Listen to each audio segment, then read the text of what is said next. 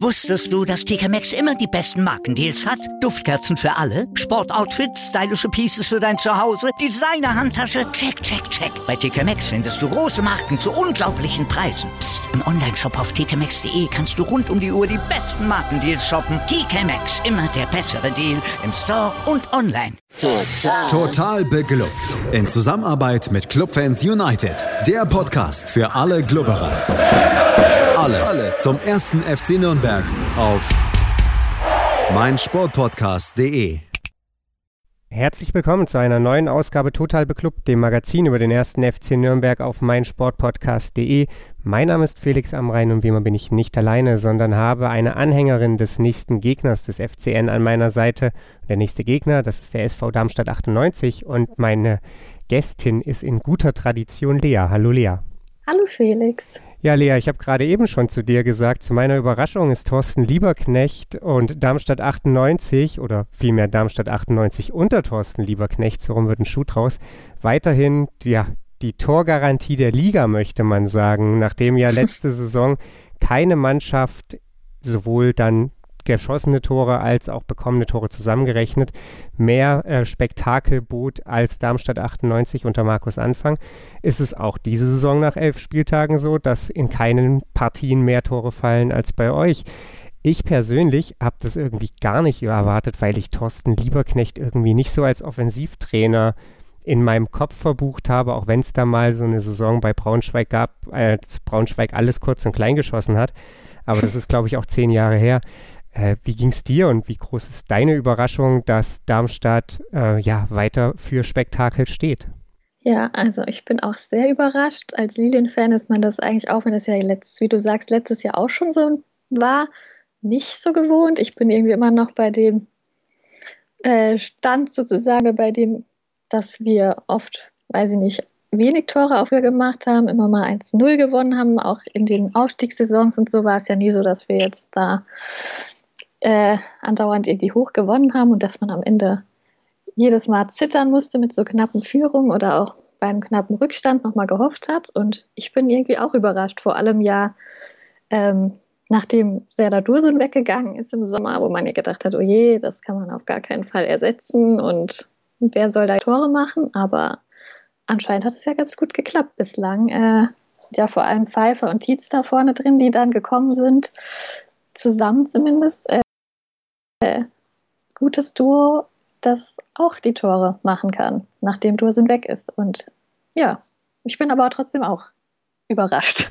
Ja, Serdar Dursun hast du angesprochen. Letzte Saison 27 Tore in 33 Spielen, wenn ich es richtig auf dem Schirm habe. Ja. Und jetzt äh, hast du auch schon gesagt, Luca Pfeiffer und Philipp Tietz zwei, die man, ja, weiß ich gar nicht, ob man die so groß auf dem Zettel hatte irgendwie, aber auch jetzt beide mit einer herausragenden Torquote. Acht, äh, acht Tore in zehn Spielen bei Pfeiffer, acht Tore in elf Spielen sind es bei Tietz. Ähm, da sind Doppelpacks jeweils, glaube ich, bei den Kantersiegen mhm. dabei. Nichtsdestotrotz äh, ist es ja fast noch besser geworden, oder? Zumindest wenn ich Lilien-Fan wäre, würde ich mir, glaube ich, ja, da so ein bisschen ins Fäustchen lachen. Ja, macht auf jeden Fall Spaß. Ja, also ich heißt nicht vor der Saison, habe ich so ein, zwei Kommentare auch irgendwo gelesen, als dann bekannt gegeben wurde, dass Philipp Tietz kommt, wo sich die Leute schon aufgeregt haben, ach, jetzt soll jemand aus der dritten Liga, der soll jetzt hier Serdar Dursun ersetzen und so, das kann nie was werden, um Gottes Willen und so, aber das hat sich ja zum Glück als falsch rausgestellt. Macht auf jeden Fall ähm, Spaß mit den beiden da vorne im Moment. Ich könnte mir vorstellen, dass diese Stimmen noch ein bisschen lauter geworden sind, als Ende Juli war oder auch Anfang August. Äh, ihr habt die ersten beiden Ligaspiele verloren, 2 zu 0 äh, gegen Regensburg zu Hause, 3 zu 0 dann gegen Karlsruhe. Ich glaube, damals hat noch niemand erahnt, dass Jan Regensburg auch nach elf Spieltagen noch irgendwo mhm. oben mitspielt und Karlsruhe zumindest im erweiterten Kreis ist. Und dann gab es auch noch das Aus im DFB-Pokal gegen 1860, die zwar erst im Elfmeterschießen gewonnen haben, aber das war sicherlich auch anders eingeplant. Wie war die Stimmung Anfang August in Darmstadt? Ja, geht so.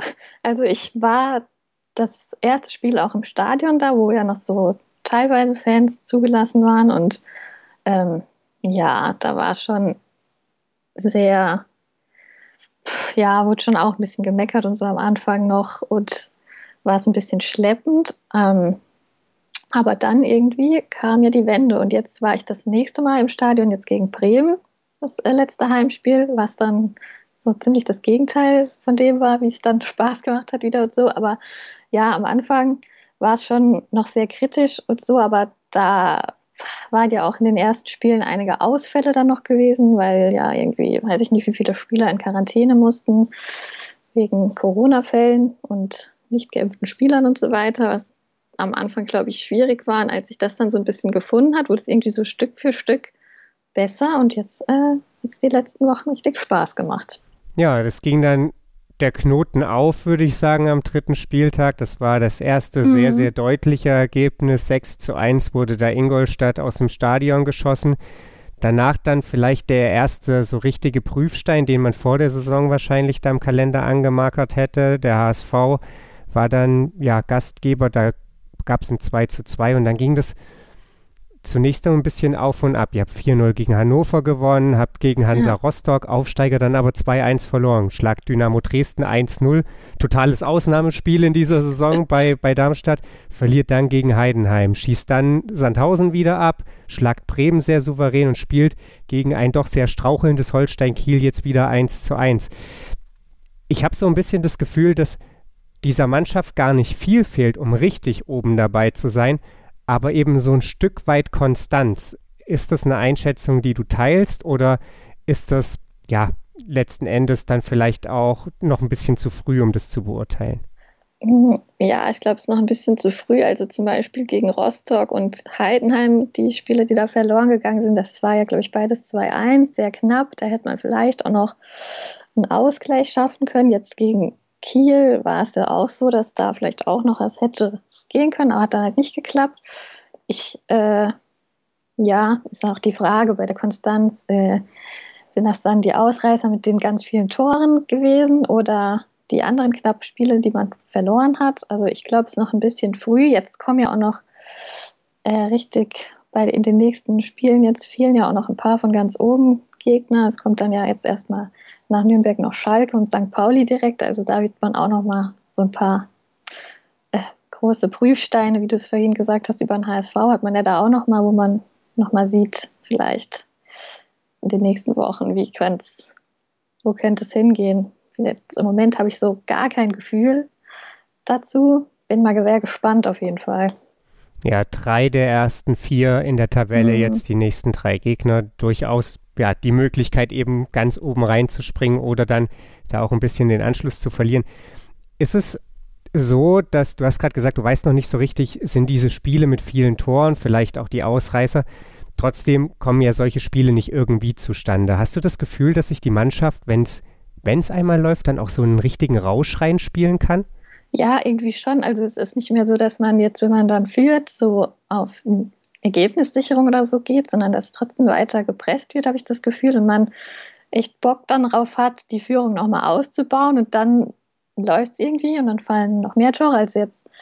Gut, in dem Spiel gegen Bremen hat man ja dann zum Ende der ersten Halbzeit, kurz vor der Pause, ähm, das 1-0 gemacht und dann nach der Pause hatte ich schon so eine kurze Zeit das Gefühl, ach, jetzt ist, war es ein bisschen umgekehrt wie Anfang der ersten Halbzeit, dass Bremen dann doch noch mal ein bisschen kam, aber irgendwie hat man da dann gut, doch stabil gestanden und dem Stand gehalten und dann mh, hm, noch zwei Tore gemacht und auch irgendwie dann so leicht Bock gehabt, das auf jeden Fall zu gewinnen und da noch mehr zu holen, als jetzt irgendwie versuchen, das 1-0 so lange wie möglich zu halten oder so, was ich früher öfter das Gefühl hatte, dass dieses Jahr ja, ein bisschen anders bislang rüberkommt.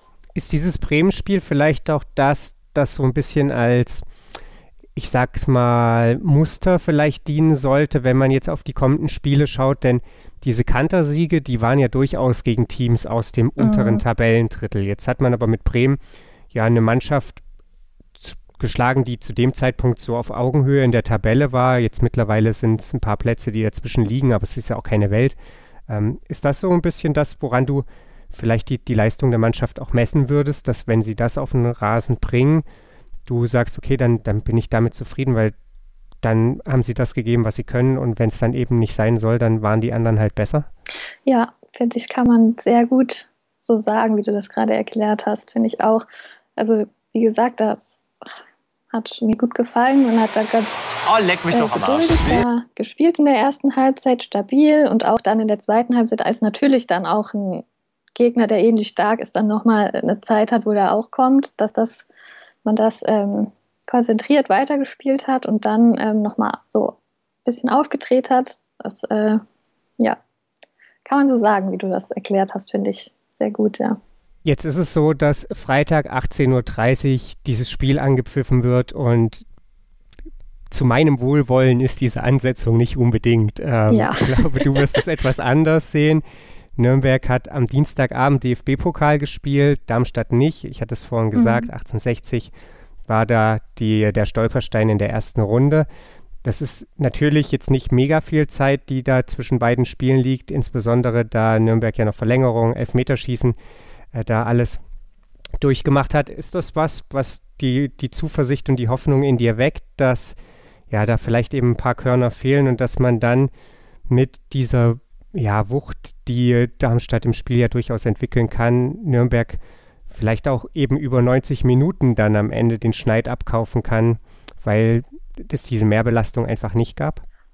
Ja, schwierig. Ja, das kann natürlich so sein. Also ich fände es natürlich schön, aber da ist nicht das ja was, was man dann immer so sagt, ob das dann an dem Tag tatsächlich einen Ausschlag gibt oder was wie sonst die Tagesform ist, ist natürlich eine andere Frage, aber ja, ich hoffe natürlich, dass es ein kleiner Vorteil sein kann, aber die Ansetzung ist da natürlich tatsächlich, hat mich auch äh, überrascht, als äh, mir das bewusst war, dass Nürnberg ja diese Woche noch Pokal spielt, dass das dann am Freitag direkt ist, ja.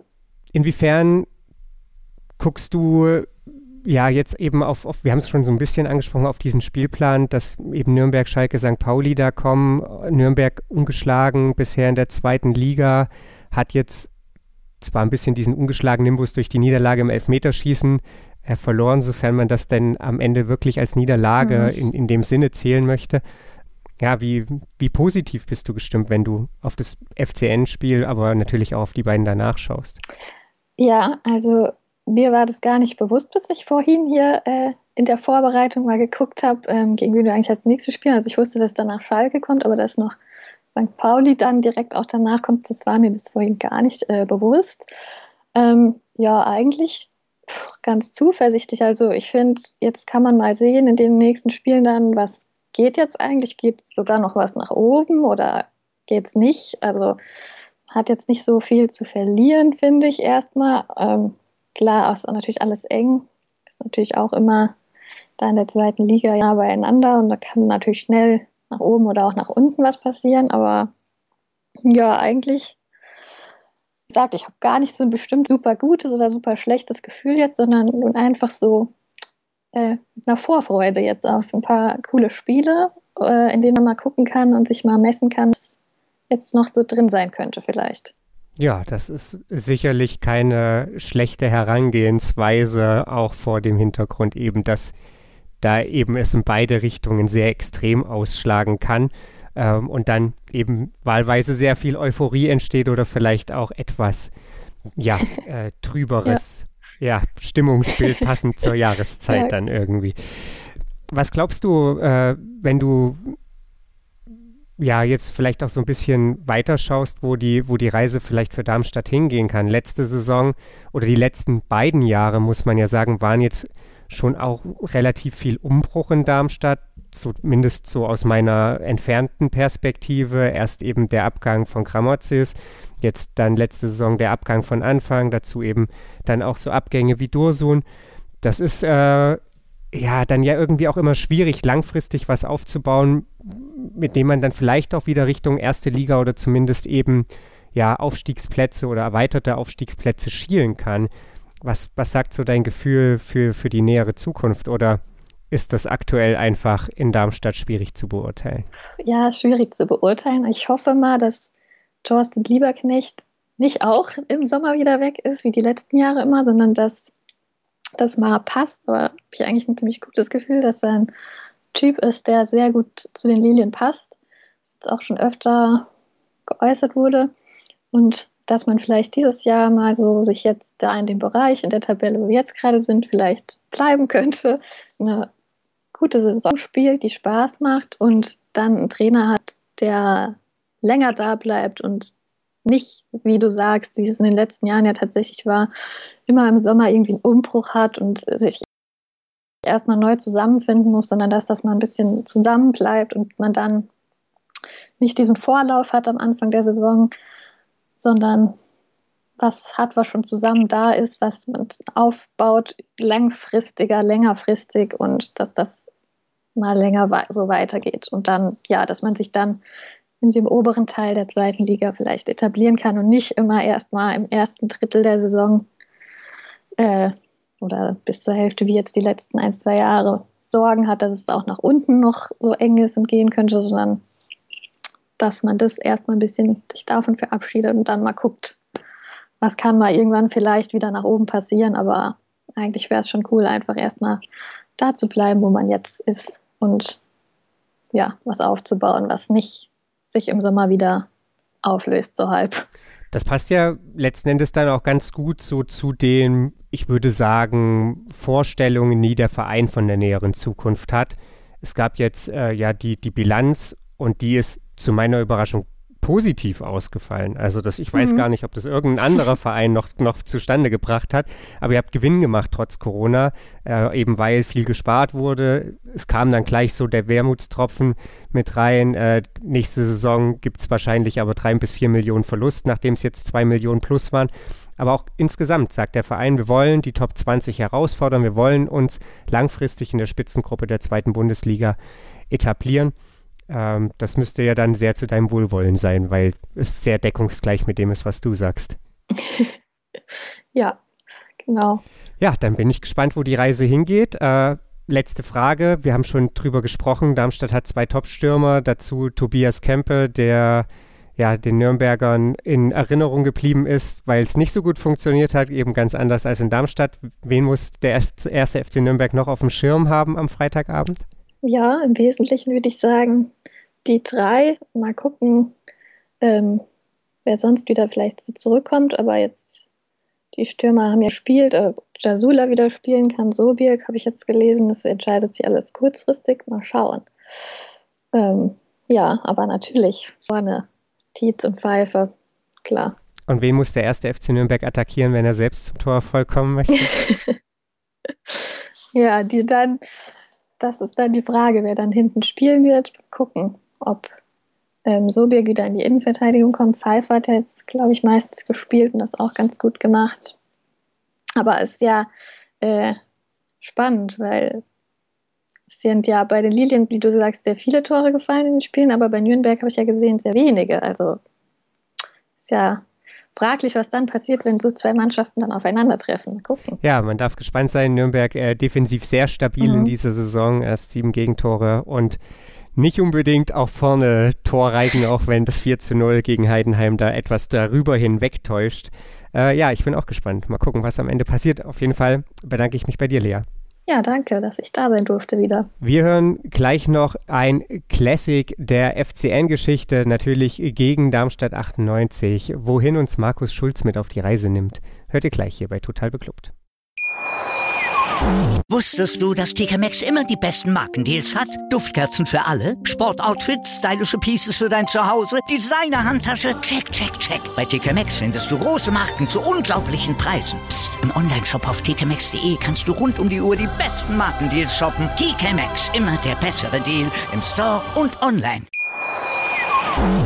Unser heutiges Total Beklubbt Classics kommt mal wieder aus der Kategorie verrückte Spiele. Es ist die Saison 1977-78. Der erste FC Nürnberg hat das Debakel von 1969, als man als amtierender Meister aus der Bundesliga abstieg, noch immer nicht verwunden. Mehrere Versuche, den Wiederaufstieg zu erreichen, schlugen fehl. Zuletzt in der Saison 1975-76, als man in den Entscheidungsspielen um den Aufstieg mit 0 zu 1 und 2 zu 3 gegen die Borussia aus Dortmund den kürzeren zog. Trainer damals war der ehemalige Nationaltorwart Hans Tilkowski, der nach dem verpassten Aufstieg das Handtuch schmiss und durch Horst Boots ersetzt wurde. Unter Boots konnte man in der folgenden Saison zwar zuerst ganz oben dran bleiben, verspielte aber dann gegen Ende der Saison jegliche Aufstiegschancen. Der Tiefpunkt dann am 21. Mai 1977, als sich zum Heimspiel gegen Bayernhof gerade einmal noch 1743 zahlende Zuschauer ins städtische Stadion verirrten. Bis heute gültiger Minusrekord. Da der Club auch damals schon finanziell nicht auf Rosen gebettet war, musste man sich vor Beginn der Saison 77-78 von Leistungsträgern wie Kurt Geinzer, Rudi Hannakampf und Uli Pechtold trennen. Noch schlimmer aber jedoch war der Verlust des Kapitäns und unermüdlichen Kämpfers Dieter Nüssing, der all die Jahre in der Zweitklassigkeit das Gesicht des ersten FC Nürnbergs war. Er verließ den Club in Richtung Hertha BSC in die Bundesliga. Dagegen verpflichtete man mit Alfred Steinkirchner vom SV Straubing und Sigi Sussa vom FC Vilshofen lediglich Nobodies und ansonsten setzte man notgedrungen auf Spieler aus dem eigenen Nachwuchs. Die Erwartungshaltung war entsprechend niedrig. Am Freitag, den 28. Oktober 1977, heute übrigens auf den Tag genau vor 44 Jahren, sollte es dann am 13. Spieltag der zweiten Bundesliga Süd zu einem denkwürdigen Flutlichtspiel gegen den SV Darmstadt 98 kommen. Beide Teams hatten ihr Spiel zuvor verloren. Der Club unterlag beim Aufsteiger Würzburger Kickers mit 0 zu 3, belegte in der Tabelle trotzdem noch mit 18 zu 6 Punkten, gleich auf mit Absteiger Karlsruher SC und der Spielvereinigung Bayreuth Rang 3 der Tabelle. Darmstadt hingegen musste daheim eine 0 zu 4 Pleite gegen Chio Waldhof einstecken und belegte mit 16 zu 8 Punkten Rang 5.